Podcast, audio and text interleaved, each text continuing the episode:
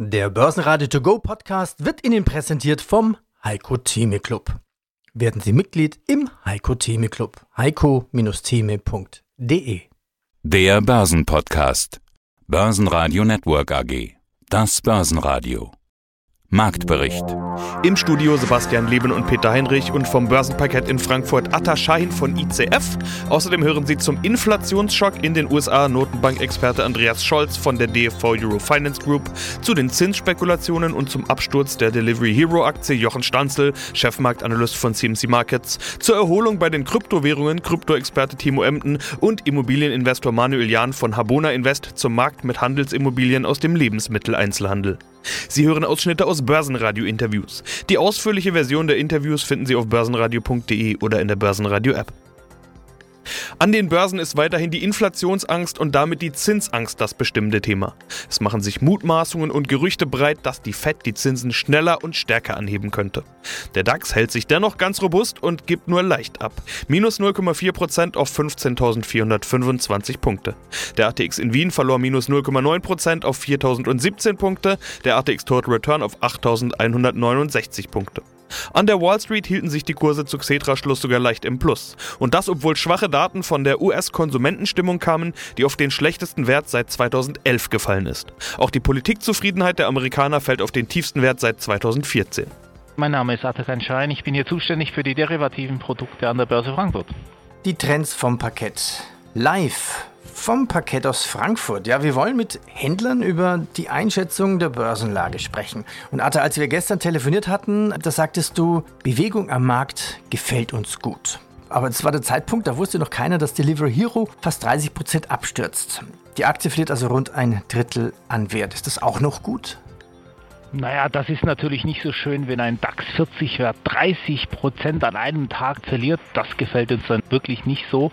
Im Übrigen, Peter, wenn ich jetzt hier in meinen Ticker reinschaue, Delivery Hero hat jetzt heute nochmal 10 Prozent verloren. Wir sind hier auf momentan bei 42 Euro das ist dann wirklich zu viel, weil äh, das ist natürlich eine DAX-Aktie, da sind ganz normale Anleger drin. Ähm, natürlich gibt es welche, die davon profitiert haben, aber es gibt dann natürlich auch Anleger, die da verlieren und das gefällt uns nicht so. Diese Woche an sich äh, war reger Handel zu verzeichnen. Wir hatten mal kurz ein bisschen Angst, als wir Richtung 15.000 im DAX gegangen sind. Da haben wir uns jetzt relativ gut eigentlich stabilisiert. Jetzt zum Wochenausgang sind wir bei 15.000. 400, das hört sich gar nicht so schlecht an. Wenn man bedenkt, was die Märkte gerade alles antreibt, es sind Inflationssorgen, die wir hier schon seit Wochen, Monaten haben und die Zinsängste sind jetzt auch nochmal verstärkt dazugekommen. Dazu das Säbelrasseln ähm, äh, an der ukrainischen Grenze. Da muss man wirklich sagen, die negativen Nachrichten überwie überwiegen da eigentlich.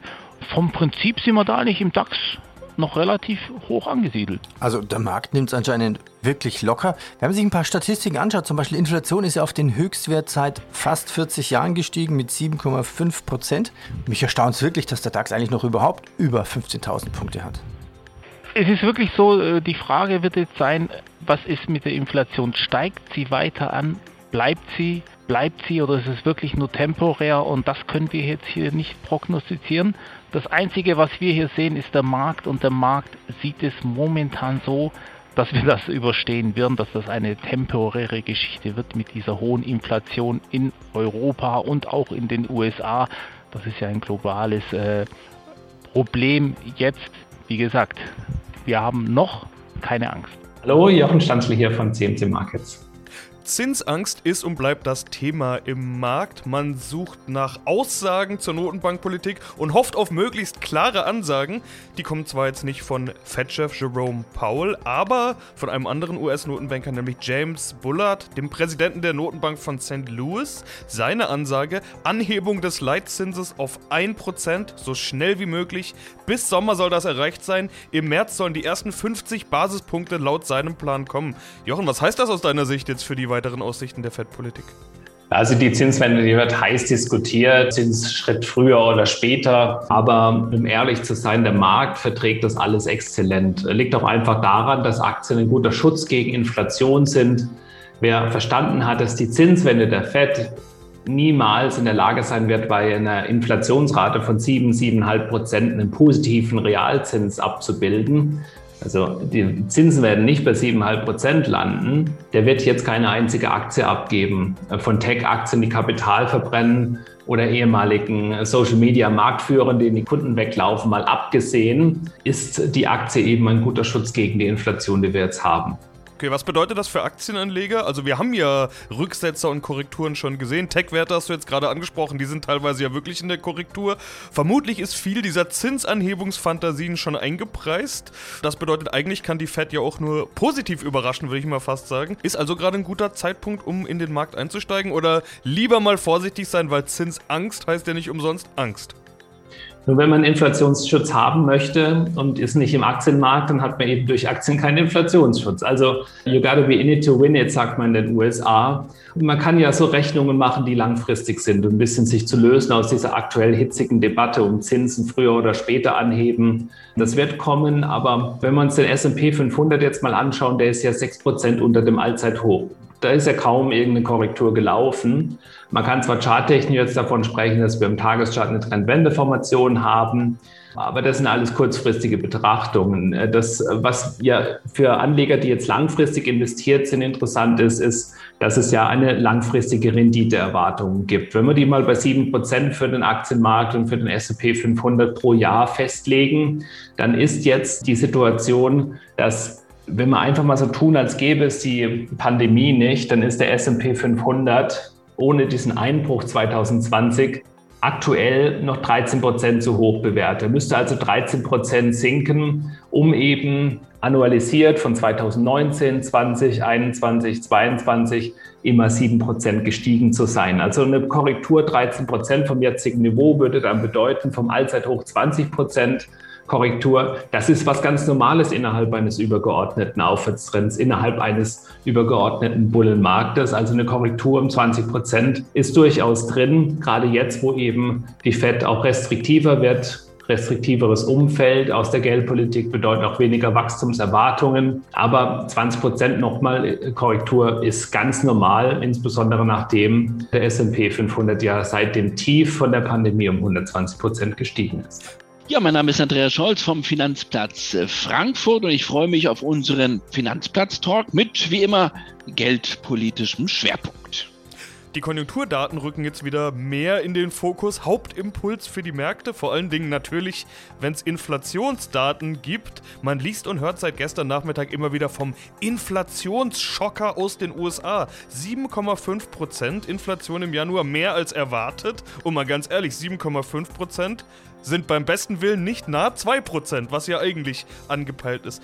Ist das denn der zitierte Schocker?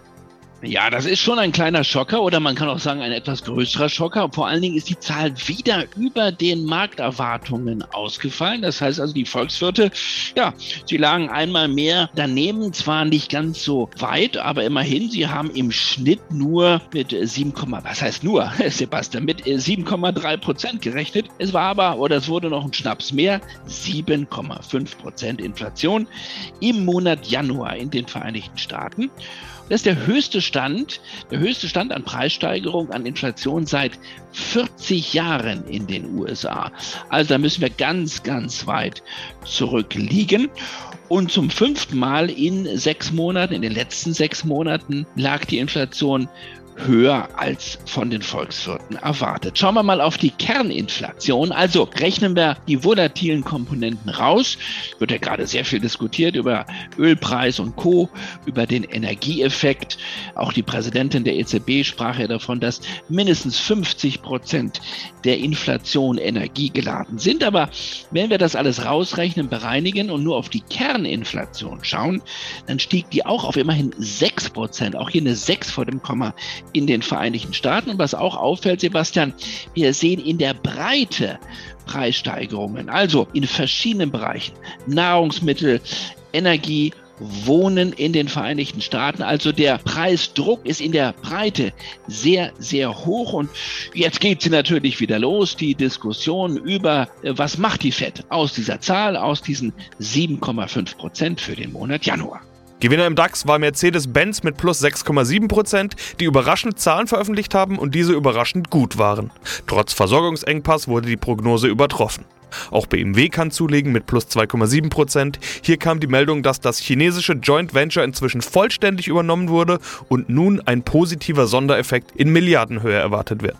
Im positiven Automobilumfeld legt auch Porsche zu mit plus 2,6%. DAX-Verlierer waren erneut Sartorius und Zalando mit jeweils minus 4% und Schlusslicht mit schon wieder zweistelligem Minus Delivery Hero mit minus 11,8%.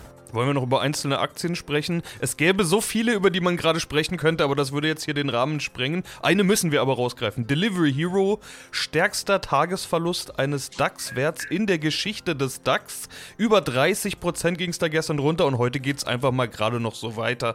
Was machen wir denn jetzt mit Delivery Hero? Was ist da los? Also da ist ein Wandel, ein Sinneswandel da. Letztes Jahr, wenn wir uns zurückerinnern und auch 2020, waren ja die coolsten Aktien, die am meisten gestiegen sind, die, die am besten einfach nur ein Versprechen für Wachstum in der Zukunft hatten und ansonsten nichts. Wenn sie dann noch insolvent waren, war es noch besser. Da gibt es ja viele, von BlackBerry bis hin zu allen möglichen Reddit-Aktien, die dann über Social Media gehypt, gepumpt wurden. Genau, das ist zu Ende. Das sieht man eben, dass die Anleger da genau das gegenteilige Maßstab jetzt anlegen.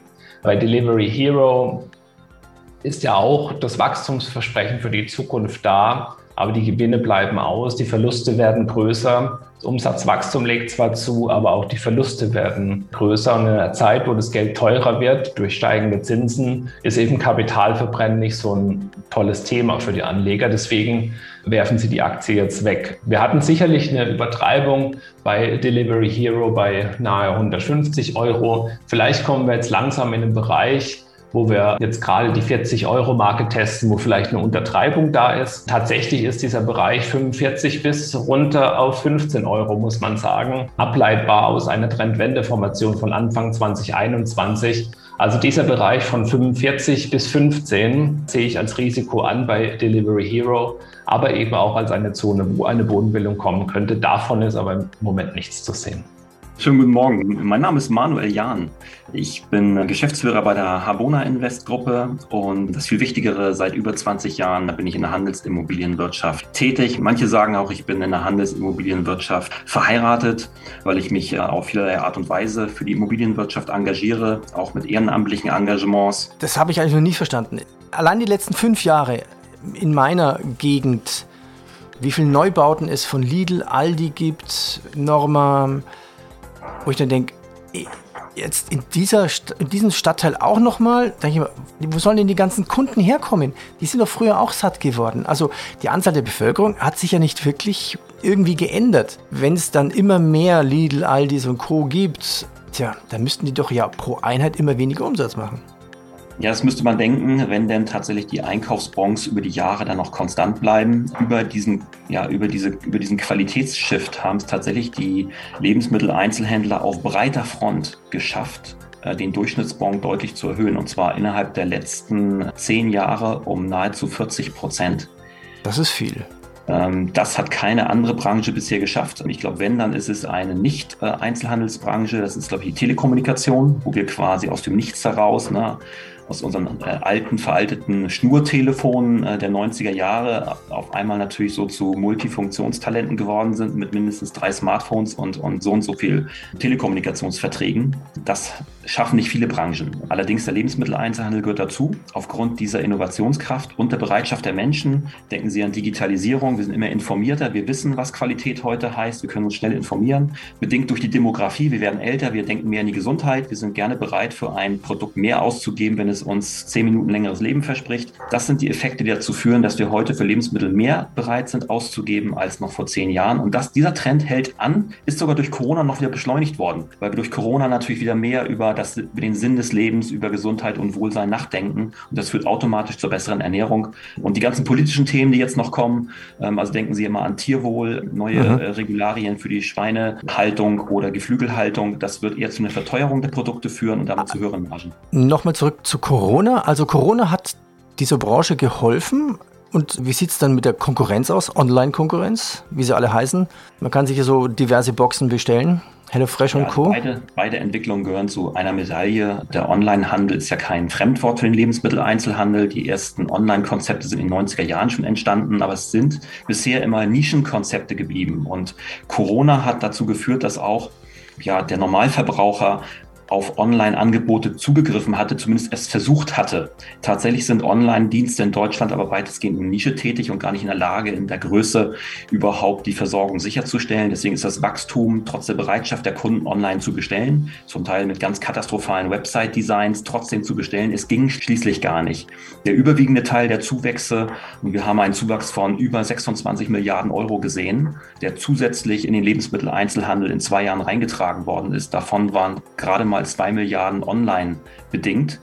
Nicht, weil die Leute vielleicht nicht mehr einkaufen wollten, sondern weil es einfach nicht ging. Es gab nicht mehr Angebot. Weil eben das Online-Geschäft auch nicht so ohne weiteres skalierbar ist, weil also alle Online-Konzepte, die ich kenne, auch von den großen Anbietern bis hin zu Amazon, alle defizitär sind. Und das schon seit, seit zehn, also seit, seit Beginn der Online-Shops. Deswegen machen auch mehr wieder zu, als wieder aufmachen. Mein Name ist Timo Emden, ich bin Marktanalyst seit über 14 Jahren und bin zertifizierter Blockchain-Experte der Frankfurt School of Finance and Management. Erholung im Kryptomarkt oder doch nicht? Ich würde sagen, das ist eine der viel diskutierten Fragen aktuell. Es gab einen Kurssturz, mehr als nur eine Korrektur, einen echten Abverkauf, aber in den letzten Tagen sieht man sowas wie eine Gegenbewegung, zumindest beim Bitcoin. Wie schätzt du die Lage ein? Ja, wir haben in den letzten Tagen und Wochen doch vermehrt Schnäppchenjäger eben gesehen, die vor die Seitenlinie getreten sind und hier beherzt zugegriffen haben, auch für ein wirklich positives Aufwärtsmomentum gesorgt haben. Das hat man schon schön gesehen, auch vor allem technisch bedingt würde ich sagen, dass das Ganze hier ja doch eine gute ja, Korrektur eben gen Norden ist, denn ja dieser Ausverkauf, den wir letzten Monat oder auch vor allen Dingen in den letzten Wochen halt gesehen haben, bedingt durch ja, die drohende Zinswende in den USA. Das hat klar an den Nerven gezerrt, hat Spuren hinterlassen, aber es sind immer halt eben diese vermeintlich günstigen Preisniveaus, welche dann dafür sorgen, dass eben Schnäppchenjäger vor die Seitenlinie treten. Und man darf halt auch nicht vergessen, irgendwann ist dann halt auch mal Ende. Denn angesichts einer wirklich stark überverkauften Marktlage ja, werden technisch bedingt zumindest die Kurse irgendwann dann auch mal wieder steigen. Also das ist hier zumindest in den vergangenen Tagen doch dann wieder der Grund gewesen. Aber so wirklich, sage ich mal, ja, so wirklich ist eben die Kuh noch nicht vom Eis. Also von einer nachhaltigen Trendwende würde ich an dieser Stelle nicht sprechen. Ja, weil dieser Faktor ja eben auch noch nicht vorbei ist. Also du sagst es schon, Auslöser für den Abverkauf war die Zinsfantasie bzw. Zinsangst. Das ist ja das richtige Wort. Risk-Off-Modus, Zinsangst in den USA. Wie genau muss man als Krypto-Investor die Notenbanken jetzt im Blick haben? Ja, weiterhin sehr, sehr stark. Also man kann das quasi eins zu eins ablesen, auch eben auch ja, die Korrelation mit der Nasdaq 100, also der tech-lastigen Wall Street, was wir in den letzten Monaten, Wochen auch verstärkt gesehen haben. Besonders Tech-Werte haben eben darunter gelitten unter dieser drohenden Zinswende. Und man hat es ja auch bereits auf der Januarsitzung angekündigt, dass man möglicherweise dann entsprechend im März, also auf der kommenden März-Sitzung, an den berüchtigten Zinsschrauben dreht. Also das ja, Zinsniveau möglicherweise um 25 Basispunkte, vielleicht sogar auch um 50 Basispunkte nach oben korrigiert. Das kann ich mir gut vorstellen. Und das ist so ein bisschen die Furcht aktuell, die da ist, beziehungsweise die Frage, die im Raum steht, wie stark, wie rasch wird die Zinswende hier herbeigerufen? Also wie stark ist das Tempo, wie stark tritt die FED auf das Gaspedal. Und vor dem Hintergrund werden natürlich zinstragende Anlagen wie etwa US-Staatspapiere ja durchaus attraktiver, tendenziell attraktiver im Vergleich zu Kryptoassets, also hochriskante Anlagen, welche ja an dieser Stelle natürlich keine Zinsen versprechen. Und das ist so ein bisschen das Risiko oder diese Risikoaversion, die Anleger letzten, ja, in letzten Zeit an den Tag gelegt haben. Und das könnte sich weiter verstärken natürlich, wenn die Fed weiter auf das Gaspedal tritt. Allerdings darf man auch hier nicht vergessen, irgendwann ist die Katze auch mal aus dem Sack. Dann ist die Nachricht eingepreist. Ja, wir bekommen eine Zinswende. Das ist dann schön und gut. Und dann können Kryptoassets auch eigentlich wieder, ja, zumindest hier Anleger können dann auch wieder am Ende des Tages etwas Mut schöpfen und möglicherweise dann die Kurse wieder nach oben bewegen.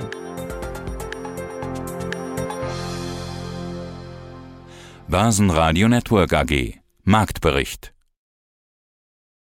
Der Börsenradio To Go Podcast wurde Ihnen präsentiert vom Heiko Theme Club.